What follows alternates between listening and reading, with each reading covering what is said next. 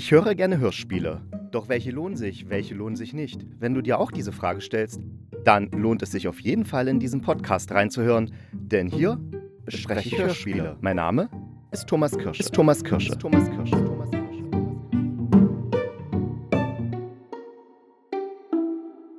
Einen wunderschönen guten Tag oder guten Morgen oder guten Abend. Hier ist wieder der Hörspielkritiker und diesmal schnappe ich mir die Hörspielreihe Golgatha.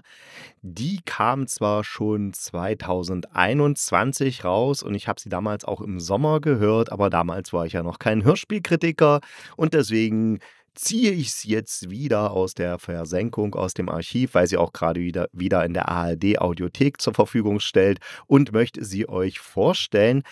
Und das, dabei bleibt es aber nicht. Ich möchte auch noch was ganz Untypisches für diesen Podcast machen. Und zwar, ich möchte was zu einer Streaming-Serie sagen, und zwar zu Black Mirror.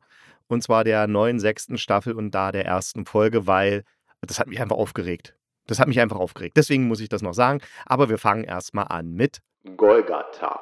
Das ist eine Hörspielreihe in acht Teilen. Jeder Teil ist so knapp 30 Minuten lang, wurde vom WDR produziert im Jahre 2021 und da geschrieben wurde diese Hörspielreihe von Robert Weber.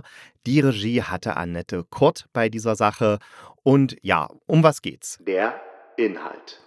Marcus Longinus, Schwanzus Longus, ja, Marcus Longinus wird mit einer Überdosis, also ich glaube, irgendwelches Gift genommen oder so, ins Krankenhaus eingeliefert, kann aber, in, also sieht aus wie ein Selbstmord, also nicht sieht nicht nur so aus, war ein Selbstmordversuch, aber er überlebt diesen und kommt dann in die Psychiatrie, wo er von der Psychologin Dr. Adler betreut wird, die sozusagen dafür sorgen soll, dass eben Markus Longinus sich nicht mehr umbringen will. Und während ihrer Therapiegespräche erfährt eben Dr. Adler, dass Markus Longinus schon seit über 2000 Jahren auf der Erde lebt. Was für ein Ding. Und das ist ja dann auch eine gute Möglichkeit, um die ganzen wichtigen Phänomene und Ereignisse, die die westlich, also die zumindest aus unserer westlichen Sicht die Geschichte prägten und die historischen Figuren, die wir hier im Westen für wichtig erachten, um diese Figuren einfach uns nochmal vor Augen zu führen und zu erzählen, wie es wirklich war. Denn das ist eigentlich die ganze Geschichte. Es geht nicht so wirklich um diesen Marcus Longinus, dass der eben jetzt nicht sterben kann oder so, was ja an sich auch schon ein Rätsel wäre. Warum kann er nicht sterben? Also, ich kann es euch verraten, er hat Jesus Christus damals, als äh, Jesus Christus am Kreuz hing. Und dann äh, könnt ihr euch vielleicht erinnern, in der Bibel steht dann, dass er von einem Soldaten dann so in die Seite gestochen wurde, um zu überprüfen, ob Christus jetzt wirklich schon tot wäre. Und dieser Soldat, der sozusagen da reingestochen hat, das war Marcus Longinus und daraufhin wurde eben so jedenfalls denkt Marcus Longinus von Christus verflucht, und zwar damit, dass er ewig auf Erden wandeln muss. Das heißt, Marcus Longinus kann nicht sterben. Und Marcus Longinus hat nun das Pech oder Glück, wie man es jetzt interpretieren möchte, dass er in diesen 2000 Jahren, in denen er auf der Erde wandelte oder wandelt, immer genau die Leute trifft, die dann auch heute für uns in der Gegenwart total wichtig sind. Sowas wie Goethe, sowas wie Richard Löwenherz, sowas wie Luther, sowas wie Marilyn Monroe. Er war natürlich auch auf der Titanic und hat Hitler umgebracht und bla bla bla. Was für ein Zufall. Ne? Also ich stelle mir vor, wenn ich 2000 Jahre jetzt schon leben würde, ich hätte wahrscheinlich keine dieser berühmten Persönlichkeiten kennengelernt, weil ich immer irgendwo anders gewesen wäre, wo gerade unberühmte Persönlichkeiten gelebt hätten. Hm. Die Machart. Ja, die Machart ist so, wir haben eben diese Psychologin Dr. Adler und Markus Longinus, die eben im Gespräch sind und Markus Longinus erzählt dann immer so ein bisschen und dann kommt eben das, was er erzählt, wieder als Hörspielszenerie, als Hörspielspiel. Wird dann eben so eingespielt, richtig schön mit Effekten und Musik und ganz wichtig ist, dass zwischen diesen Spielszenen oder in die Spielszenen direkt hinein werden immer noch Experten reingeschnitten. Also Experten aus dem Fernsehen, die da in irgendwelchen Dokumentationen irgendwas gesagt haben oder aus dem Radio oder von YouTube.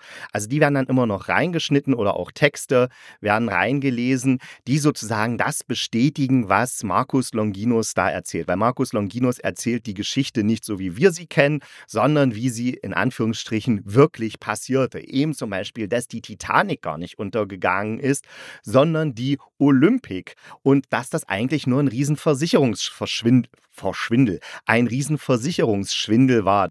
Oder auch, dass das World Trade Center eben nicht durch die Flugzeuge zusammengestürzt ist, sondern eben in die Luft gesprengt wurde. Aus dem einfachen Grund, weil die Regierung der Vereinigten Staaten ihre Goldreserven, die sie auch für andere Staaten, unter anderem für Deutschland, eingelagert hat, schon alle verkauft hatte. Das heißt, wenn Deutschland seine Goldreserven zurückgefordert hätte, hätte die USA die gar nicht zurückgeben können, weil die gar nicht mehr da waren.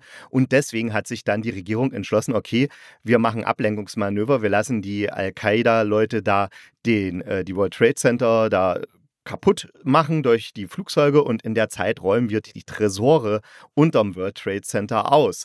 Und ja, alles solche Sachen. Oder der Marcus Longinus hat eben auch Luther die Thesen diktiert, die Luther dann an die Schlosskirche in Wittenberg gehämmert hat und äh, hat Goethe geholfen, da so eine Markt flach zu legen mit K.O.-Tropfen tatsächlich. Also äh, Goethe ist in dieser, also in dieser Geschichte ein richtiges Schwein, der dann einfach auch die schwangere Markt da ihrem Schicksal überlassen hat. So wie es eben auch der alte, gute Faust im äh, Faust macht. Ja, genau. Ja, und genau diese Sache ist, ist das Thema das Hörsch, des der, dieser Hörspielserie, also dass wir sozusagen alternative Geschichte vermittelt bekommen oder andere Einblickwinkel auf die Geschichte werfen. Und ja, es ist viel Verschwörungstheoriezeug, was uns da präsentiert wird aber sicher auch ein paar wissenschaftlich aktuelle Erkenntnisse, die halt jetzt nicht so bekannt sind insgesamt sehr unterhaltend und man denkt, ach ja, so könnte man vielleicht die Geschichte auch interpretieren. Also es ist wirklich eine unterhaltsame Hörspielreihe. Die Mitwirkenden. Ja, bei den Mitwirkenden, da haben wir natürlich an erster Stelle dem Fabian Hinrichs, der den Longinus spricht. Und der Fabian Hinrichs, das ist ein alter Hörspielhase, der hat, ich glaube, bei fast allen Paul, Paul Plamper Hörspielen mitgemacht, also Ruhr 1, Tazent, äh, Gol, äh, nicht Golgatha, Golgatha ist ja von Robert Weber, äh, Dienstbare Geister oder Die Unmöglichen. Also der hat da wirklich sehr viel Hörspielerfahrung. Dann haben wir noch als Dr. Adler die Laura Tonke die ist vorwiegend im, schon eher im, im Fernsehen unterwegs, macht aber auch ein paar Hörspiele, unter anderem Schöpfer von Leben, eine Kreativagentur erfindet die Welt. Eine ganz recht lustig, recht lustig, oh, Thomas, eine recht lustige, recht lustige klingt schon wieder so abwertend, oder? Äh, ich meine, es ist wirklich eine lustige Idee. Da ist nämlich das so, dass die, dass eine Kreativagentur, also eine Werbeagentur für Gott, also Gott ist der Kunde und für den sozusagen ein Produkt entwickelt. Ach, machen wir doch mal die Erde, machen wir sie mal blau, ist mal eine andere, eine andere Farbe und so.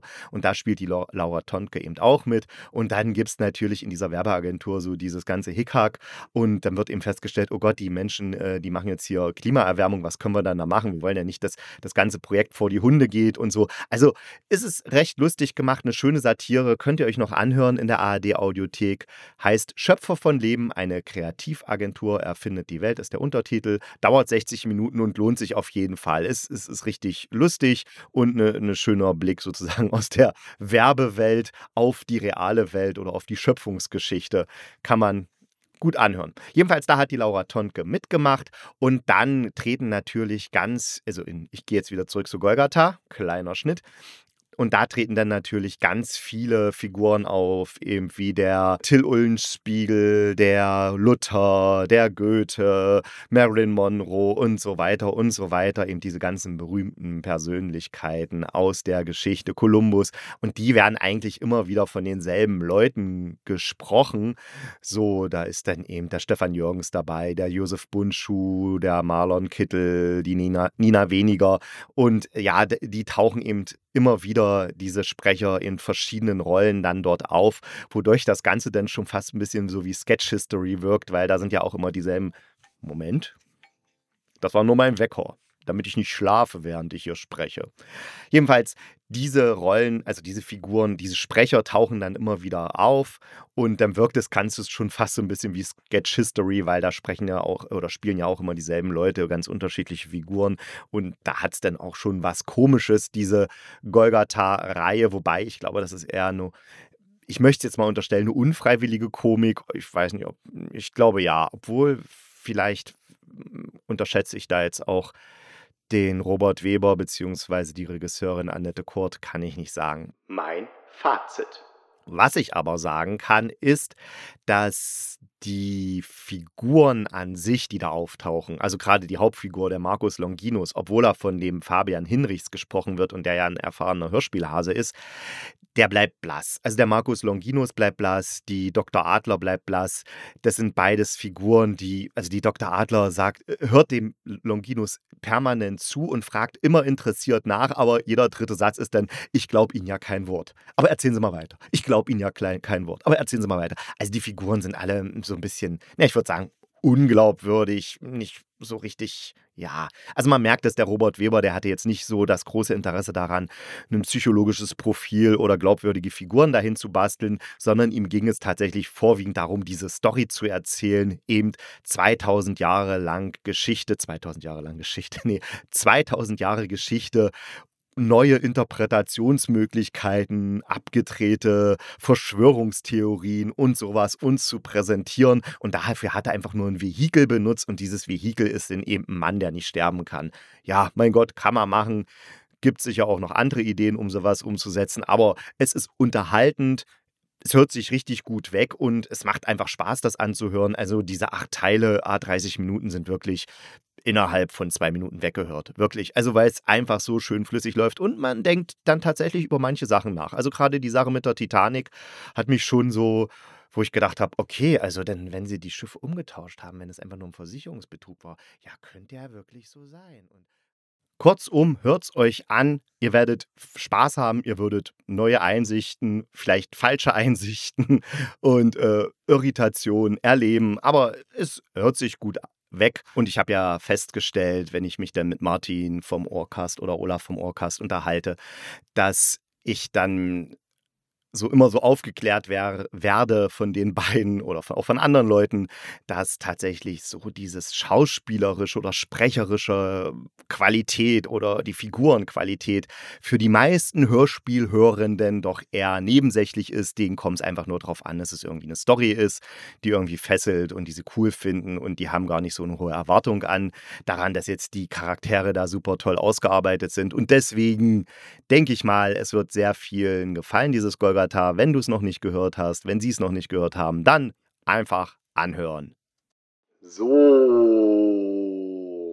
Und jetzt wollte ich ja noch was zu Black Mirror sagen, der neuen Staffel. Und zwar, also ich gehe jetzt, das ist war jetzt überhaupt nicht Hörspiel, sondern Streaming und gehört eigentlich nicht in diesen Podcast, aber ich muss dazu mal was loswerden. Das ist mir jetzt einfach ein Bedürfnis. Ich habe gestern die erste Folge der sechsten Staffel angesehen nicht gehört, also gehört habe ich es auch, aber auch angesehen. Und in der geht es darum, dass einer, eine, da ist eine Frau, die als ja, mittlere Management arbeitet und dann auch eine Frau entlassen muss. Die Frau ist dann sauer auf sie und, und, und, und die Hauptfigur hat dann natürlich aber auch Skrupel und äh, ihr ist es unangenehm, dass sie sie dann entlassen musste und hat einen Freund. Aber mit dem Freund ist er auch nicht so glücklich, sondern wäre doch zumindest sexuell lieber mit ihrem Ex-Freund zusammen. Und dann am Abend sitzt sie eben mit ihrem Freund, also die Hauptfigur sitzt mit ihrem Freund, dem Langweiligen, auf der Couch und sie machen äh, den Fernseher an und zwar Streamberry. Und bei Streamberry gibt es eine Serie, die heißt Joan is awful, also Joan ist schrecklich oder furchtbar. Und sie ist eben Joan und diese Schauspielerin da auf dem Plakat, also auf dem Titelbild, sieht ja auch total ähnlich, ist Selma Hayek. Und äh, dann stellt sie ihm fest, dass das, und dann gucken sie halt in die Serie rein, sie und ihr Freund, und dann ist es wirklich so, dass es eins zu eins ihr Leben ist, was da dargestellt wird. Ein bisschen übertrieben natürlich, aber eins zu eins ihr Leben. Und äh, dann, dann geht sie zu ihrer Anwältin und sagt, die können doch nicht einfach mein Leben eins zu eins hier verfilmen. Und die Anwältin sagt, doch, sie haben den Nutzungsbedingungen zugestimmt. Und da steht drin, dass Streambury das eben Streamberry das eben machen darf. Und äh, ja, dann versucht sie da irgendwie einen Weg rauszufinden. Und da habe ich gedacht, der Weg, den sie dann sucht und findet, das ist so ganz, ganz flach und dumm. Also, ich kann ja das Ende verraten. Das ist so, dass sie dann und Selma Hayek dann in die ähm, äh, Zentrale von Streamberry gehen und dort den Quantencomputer, der diese Serie äh, sozusagen in Echtzeit schreibt, auf der Basis von Jones Leben, dass sie diesen Quantencomputer zerstören. Und das ist dann ihre Lösung dieses Problems. Was natürlich bei einer Serie wie Black Mirror, wo es ja um Technologie geht und wie die Technologie uns beeinflusst und vor allen Dingen wie die Medien uns dann beeinflussen und was die mit uns machen. Die wirklich dümmste und simpelste Lösung, die man finden kann, weil die ja auch im Endeffekt überhaupt nichts bringt, weil, mein Gott, dann baue ich halt einen neuen Quantencomputer, auch wenn der sehr kompliziert zu bauen ist, aber dann baue ich halt einen neuen und kann wieder irgendeine Serie über irgendwelche Leute machen, die den Nutzungsbedingungen zustimmen.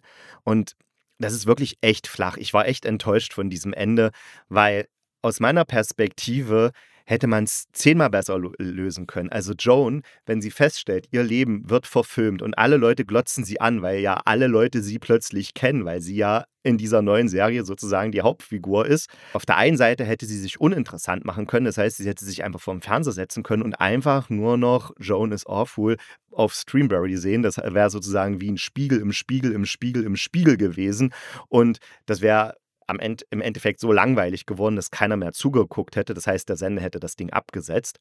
Oder sie hätte es einfach gnadenlos ausnutzen können und dann irgendwelchen Influencern und irgendwelchen Möchtegern-Stars sagen: Hier, ich bin Jean, meine Serie läuft auf äh, Streamberry, kommt alle zu mir und äh, ja, gibt mir 100 Dollar dann, oder 100 Pfund, dann könnt ihr bei mir mitmachen und äh, euch in mein Leben reinwanzen und danach werdet ihr wahrscheinlich fürs Dschungelcamp gebucht und hätte sozusagen daraus Profit machen können. Also das wäre sozusagen die Medienrealität gewesen, aber dass dann zwei Frauen losziehen und den Quantencomputer kaputt machen. Das ist wie die Maschinenstürmer damals im 19. Jahrhundert. Die haben ja auch gedacht, wenn sie die mechanischen Webstühle kaputt hauen, dann nehmen die ihnen nicht mehr die Arbeit weg. Pff, ja, mein Gott, hat wunderbar geklappt. Ne? Ich meine, wie viel Weber kennt ihr jetzt hier in Deutschland? Also, ist wirklich ein flaches Ende und sehr enttäuschend für so eine hochqualitative Serie wie Black Mirror. Und ja, ich hoffe, bei den anderen Folgen ist es besser. Mal sehen. Ich werde sie sicher anschauen, aber ich war echt enttäuscht, weil ich gedacht habe, okay, jetzt ist, hat es Netflix tatsächlich geschafft, so eine tolle super, super kluge Serie. Wenn er die ersten zwei Staffeln mal guckt, das ist wirklich alles sehr, sehr, sehr klug. Auf Netflix-Niveau runter oder auf Hollywood-Niveau runterzubrechen, weil Hollywood-Niveau ist natürlich, mach einfach, mach's einfach kaputt, was dich kaputt macht. Das hilft ja immer. Ah, schade. So, genug gemeckert über Netflix und Black Mirror. Ich wünsche euch eine schöne Woche. Wir hören uns dann wieder am Samstag und da habe ich bestimmt ein tolles Hörspiel. Ich werde dann auch nicht mehr übers Fernsehen meckern oder über Streaming-Dienste. Nein, äh, ich bleibe dann beim Hörspiel. Und bis dahin, bleibt gesund und kugelrund. Dann beißt euch auch kein Pudelhund.